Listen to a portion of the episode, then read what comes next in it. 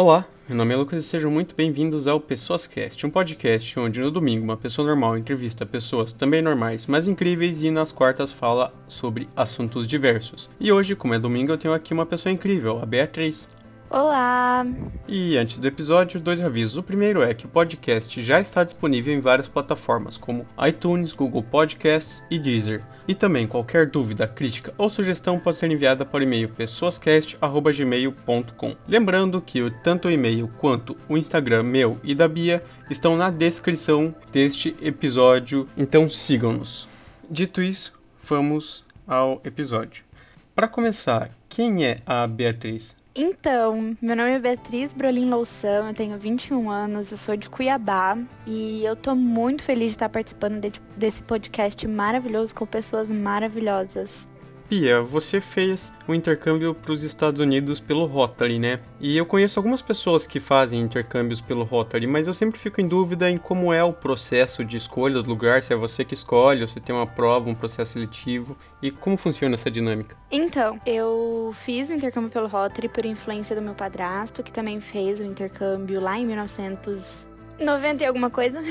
E para você começar o processo de intercâmbio do Rotary, tem todo um processo de documentação. É bom você procurar saber do intercâmbio com bastante antecedência, com até um ano de antecedência, que é quando começa todo o processo de inscrição.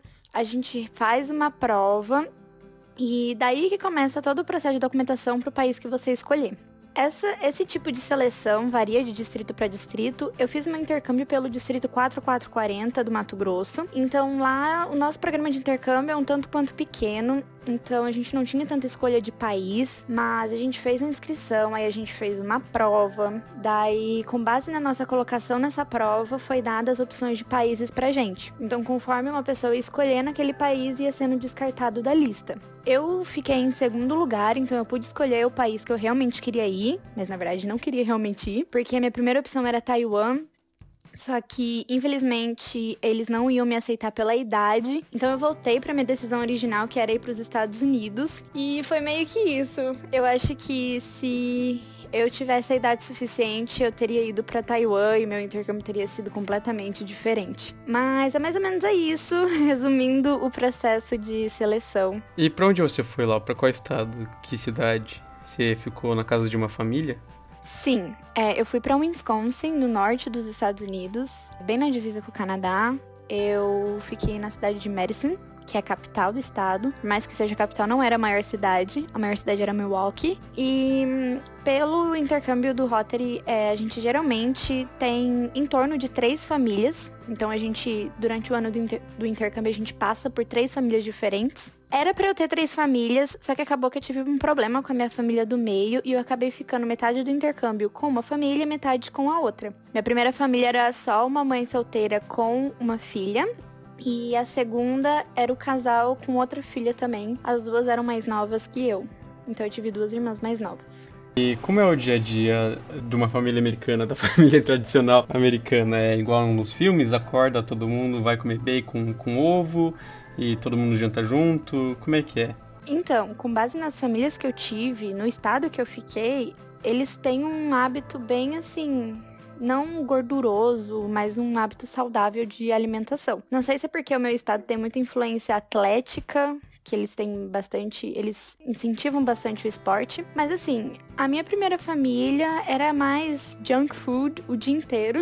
Ela fazia comida e tudo mais, mas a gente comia bastante coisa industrializada. Já minha segunda mãe, ela era nutricionista, então é eu tive uma alimentação bem saudável na casa dela. Inclusive eu não podia, eu não podia comer nem cereal de chocolate de manhã. Ela era bem restrita com a comida. Mas a minha primeira família, eu comia mais porcaria, assim, digamos. Mas, assim, eu gostei bastante de comer bacon com ovo de manhã. O bacon não é tão gorduroso, é bem diferente, bacon com panqueca. Mas enfim, deve ser por isso que eu voltei 10 quilos mais gorda do intercâmbio. Talvez. e você. Você estava no ensino médio, né? Então você acabou também frequentando as escolas lá, né? Sim, eu terminei o meu terceiro ano aqui. Aí depois de seis meses eu fui para lá e voltei pro ensino médio. Eu fui uma junior lá, então, tipo, seria o nosso segundo ano do ensino médio aqui.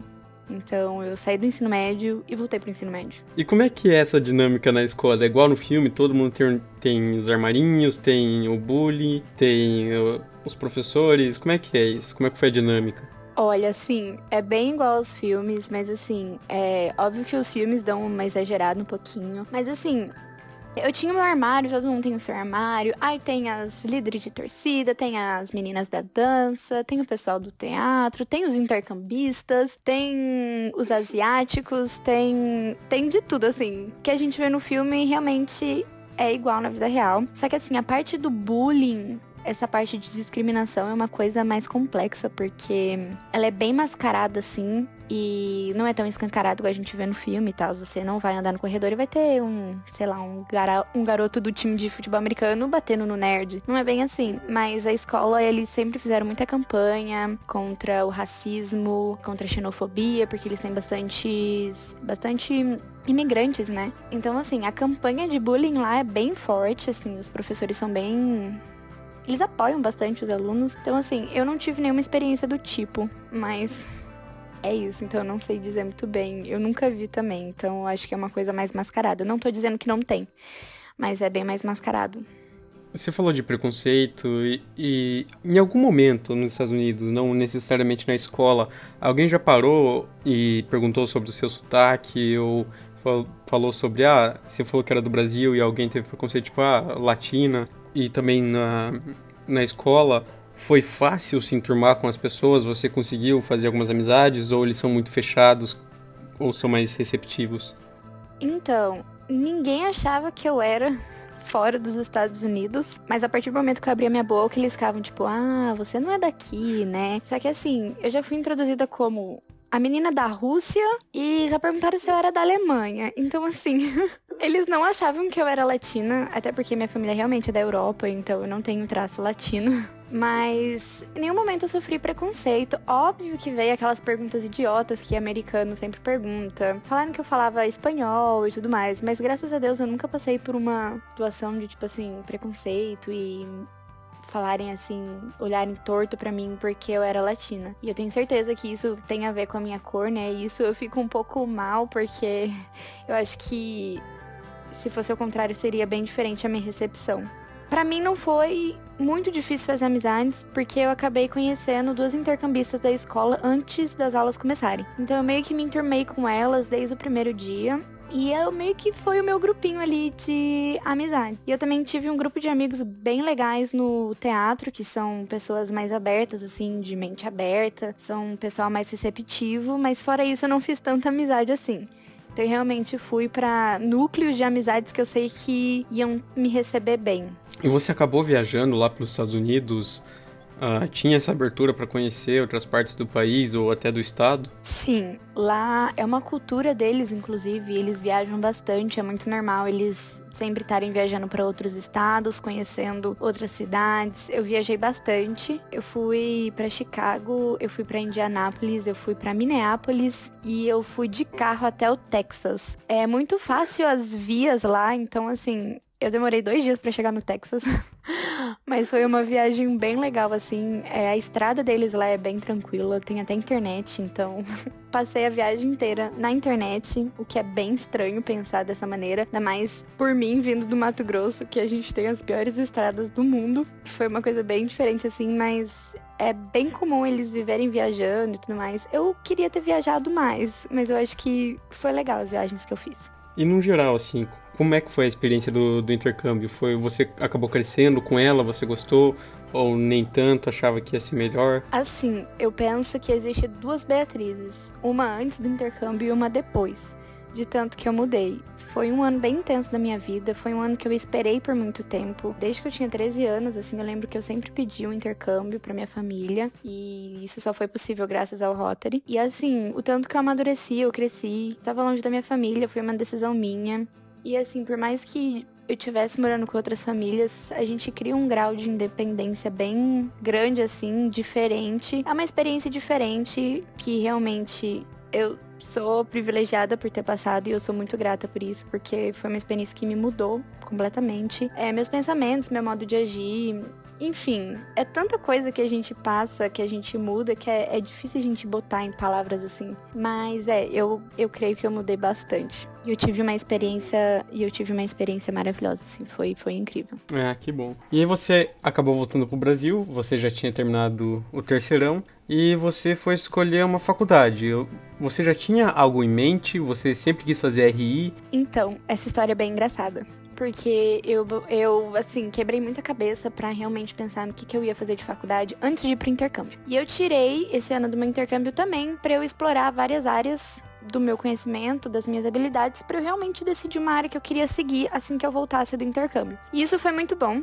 E eu tive uma experiência incrível e bem diferente, porque eu pude escolher uma aula de relações internacionais. Então, eu já fui com relações internacionais na cabeça, assim, eu fui, tipo, ai, ah, eu tenho isso em mente. Quando eu cheguei lá, eles tinham uma aula só de relações internacionais. E eu tive essa aula, me apaixonei. Minha professora era incrível. A gente não tinha tanta coisa teórica, a gente estudava mais assim atualidades e a gente estudava sobre o que estava acontecendo, contextualizava. Mas enfim, foi uma experiência incrível e daí quando eu voltei eu falei: "Mãe, é isso, eu quero isso" e é, eu me achei assim. Então foi bem bom porque um dos meus objetivos no intercâmbio era decidir o que eu realmente queria fazer de faculdade e eu consegui esse objetivo. É, que bom. E para escolher a faculdade para fazer, por que que você acabou saindo do Mato Grosso, de Cuiabá e veio parar em Curitiba, você tinha em mente, ah, eu quero ir para Curitiba ou foi um acaso? Não, eu não tinha em mente vir para Curitiba. Não tem relações internacionais em Cuiabá, nem em escola particular, nem em escola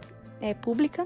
Eu tinha em mente ir para São Paulo, porque a minha avó mora em São Paulo, então eu queria muito ir para lá. Só que acabou que, por acaso, o meu primo, ele é sobrinho da minha madrasta. Ele já estava morando aqui em Curitiba, ele faz direito na PUC. E a gente conversando com ele, a gente viu que tinha relações internacionais aqui em Curitiba e a gente começou a alimentar essa ideia de eu vir para Curitiba, morar aqui. Meus pais ficaram mais tranquilos com a ideia de eu morar aqui em Curitiba do que em São Paulo. Porque meu pai é de São Paulo, ele tem muito medo, ele falou assim: "Ah, São Paulo é perigoso, ainda mais você que vai começar a morar sozinha agora". Então acabou que, por esse acaso, eu vim para Curitiba. Então eu acho que o grande motivador foi o meu primo mesmo. Como é que foi a adaptação em Curitiba? Porque as pessoas sempre falam que ah, Curitibano é muito fechado, ou as pessoas são chatas lá, e sempre tem um sulista para falar que o sul do, Brasil é o lugar mais frio do universo. E como é que foi essa adapta adaptação com as pessoas? Nossa, então, é, a minha adaptação, assim, pessoal foi bem complicada, porque eu já cheguei, antes de começar as aulas da faculdade, eu já comecei a trabalhar, porque eu vim meio que transferida da escola que eu trabalhava em Cuiabá. Então, assim, minha adaptação foi um pouco conturbada, porque eu tive que trabalhar, estudar e morar sozinha, tudo ao mesmo tempo, do nada. E, assim, eu tive anjos na minha vida que me receberam muito bem aqui em Curitiba, principalmente minhas amigas do serviço a Bel e a Gabi. E meu primo, obviamente, eu já tava com, com um pezinho aqui, então pelo menos eu tinha alguém de confiança do meu lado. Mas assim, e foram. Foram assim, foram etapas. A gente foi se aproximando, daí eu conheci o pessoal da faculdade, conheci vocês. E também, quando eu entrei pro Rotex, que agora eu sou parte do Rotex aqui, que são de ex-intercambistas do Rotary. O pessoal do Rotex também, eu me aproximei muito deles. Então, assim, eu não tive nada muito como eu posso dizer, assim, nenhum trauma aqui. Foi bem fácil eu fazer amizade, até porque eu sou uma pessoa muito extrovertida, então para mim não foi tão difícil. E eu, graças a Deus, eu, eu encontrei pessoas maravilhosas, assim, que me acolheram super bem. Então eu não tive nenhum trauma, assim. Eu, eu, sou, eu me considero bastante sortuda, porque eu sei que várias pessoas passam por é, adaptações bem difíceis, mas eu acho que eu, eu sou bem feliz com como o rumo da minha vida tomou, assim, com o rumo que minha vida tomou. Ah, que bom, que bom. E agora 2020, para muita gente era assim, 2020 vai ser o ano. Eu também achava isso. E começou o semestre, coronga, pandemia, as, umas pessoas voltam para cidades, outras não você acabou ficando aí em Curitiba, né? E como é que foi isso para você? Como é que tá sendo toda essa quarentena para você e o EAD? E como tá o trabalho? Se tá trabalhando, se não tá trabalhando? Putz, assim, a minha maior vontade é matar o corona com as minhas próprias mãos. porque, assim, eu tava botando muito fé em 2020, eu tava muito animada, até porque, né, Eu. Enfim, eu tava animada com o novo semestre, com o novo ano. E assim, quando começou a pandemia, é, eu não consegui ir pra Cuiabá, minha família achou melhor eu ficar aqui em Curitiba. Então eu acabei não voltando para Cuiabá e isso foi acumulando e tô aqui até agora. Eu queria ter voltado, mas eu realmente não consegui. Eu não me dou muito bem com o EAD da faculdade, então eu tenho que trabalhar um pouquinho mais isso em mim, que eu espero também começar nesse novo semestre já um pouquinho melhor no EAD. E no meu trabalho, assim, eu tô trabalhando bem menos do que eu costumava trabalhar, mas eu tenho interação online com as crianças que eu auxiliava, pelo menos duas vezes na semana.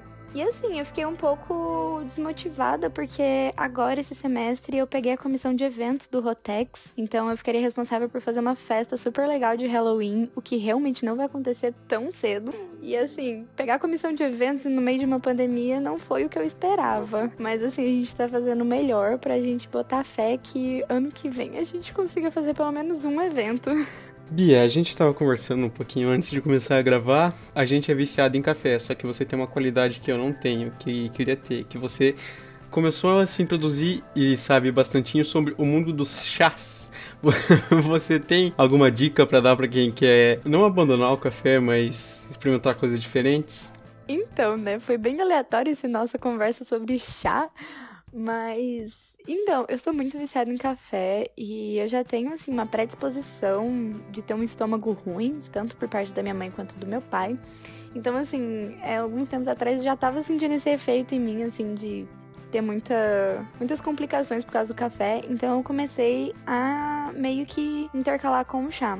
Agora na quarentena isso ficou um pouquinho maior. E como a gente estava falando, eu gosto muito do chai, que é um chá que eu tomava no intercâmbio. Ele é um chá indiano tanto que o nome é Indian Chai. E eu substituí ele pelo café. É, substitu... ou não. substituí café por ele, porque ele é um chá preto, né? E ele possui propriedades com cafeína, enfim, ele tem umas especiarias bem gostosas. Minha dica é tomem chá. eu acho que o chá tem bastante propriedade que ajuda a gente em várias coisas. Se você tomar o chá certo, com é, quantidade de açúcar não muito exagerado, eu acho que isso traz benefício para nossa saúde. É, eu trato algumas coisas, tipo cólica, quando eu tenho dor de cabeça ou alguma dor no corpo, eu sempre tomo um determinado tipo de chá ao invés de tomar remédio. É uma preferência minha. Desde muito novinha, nunca fui de tomar remédio, não gosto muito. Então é isso. Tomem chá e água. isso aí, se hidratem, usem máscara, fiquem em casa e o episódio de hoje foi isso, então eu queria agradecer muito a Bia por ter participado. A Bia, como ela disse, é realmente uma pessoa muito ah, extrovertida, ela é muito divertida, muito legal. Já demos alguns rolês antes da, da quarentena também que foram muito, muito bons e foi muito bom conhecer você nesse, nesse no segundo período de RI, que a gente entrou, nossa grade é meio, meio confusa. Ai, pois é, eu tô muito feliz de ter encontrado amigos tão maravilhosos assim na faculdade. É, e tô muito feliz de ter participado, foi um grande prazer. Tô bem feliz mesmo. Tá um pouco nervosa, mas nervo... o nervosismo passou um pouco. E é isso, tô muito feliz de ter participado aqui. Espero que vocês tenham gostado e continuem acompanhando esse podcast maravilhoso que eu adoro escutar com pessoas incríveis, como você sempre diz pessoas incríveis como a Bia. Espero muito que tenham gostado. Eu gostei muito de, de ter conversado com você, de ter te entrevistado. Lembrando que nossos Instagrams estão na descrição, então siga-nos e se cuidem.